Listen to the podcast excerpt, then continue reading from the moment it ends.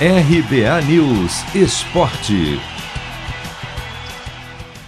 Santos evita fazer contas e também uma empolgação exagerada pelos últimos resultados. Com duas vitórias consecutivas no Brasileirão contra equipes fortes, Fluminense e Atlético Paranaense, o Peixe não apenas saiu da zona de rebaixamento, mas também abriu cinco pontos de vantagem para ela, com 35, e em 13º está a um ponto da zona de classificação para a Sul-Americana e a três de um possível G9, que vai depender dos campeões da Sul-Americana, da Libertadores e da Copa do Brasil, com o time ainda em uma situação desconfortável e com a necessidade de ajustes. O técnico Fábio Carilli não quer iludir o torcedor e avisa que o discurso até o fim do ano será de pensar jogo a jogo. Não estou projetando nada e não quero, né?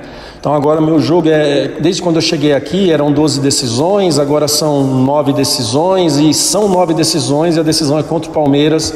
Não estou projetando nada e sim passando para os atletas a importância de cada partida. O clássico contra o embalado Palmeiras na próxima rodada será domingo na Vila Belmiro. Para Carilli, ter a semana toda apenas para descansar e treinar será fundamental, uma vez que além dos ajustes técnicos e táticos a serem feitos, a equipe está desgastada fisicamente. Hoje a gente tem que ter um entendimento que a gente está precisando de resultado, independente se é jogando bonito ou não. E agora restam nove jogos aí, nove decisões para que a gente possa é, alcançar o nosso objetivo. A respeito da semana, muito importante para nós, que está sendo um jogo de entrega todos os jogos. Então vai ser primordial, vai ser muito importante para não só na questão de recuperar eles, né, fisicamente, mas também de organizar melhor a equipe. Vale lembrar que o Palmeiras também não tem compromissos ao longo da semana e poderá descansar e treinar.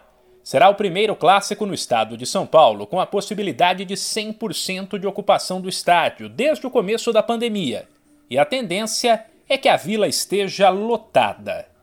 De São Paulo, Humberto Ferretti.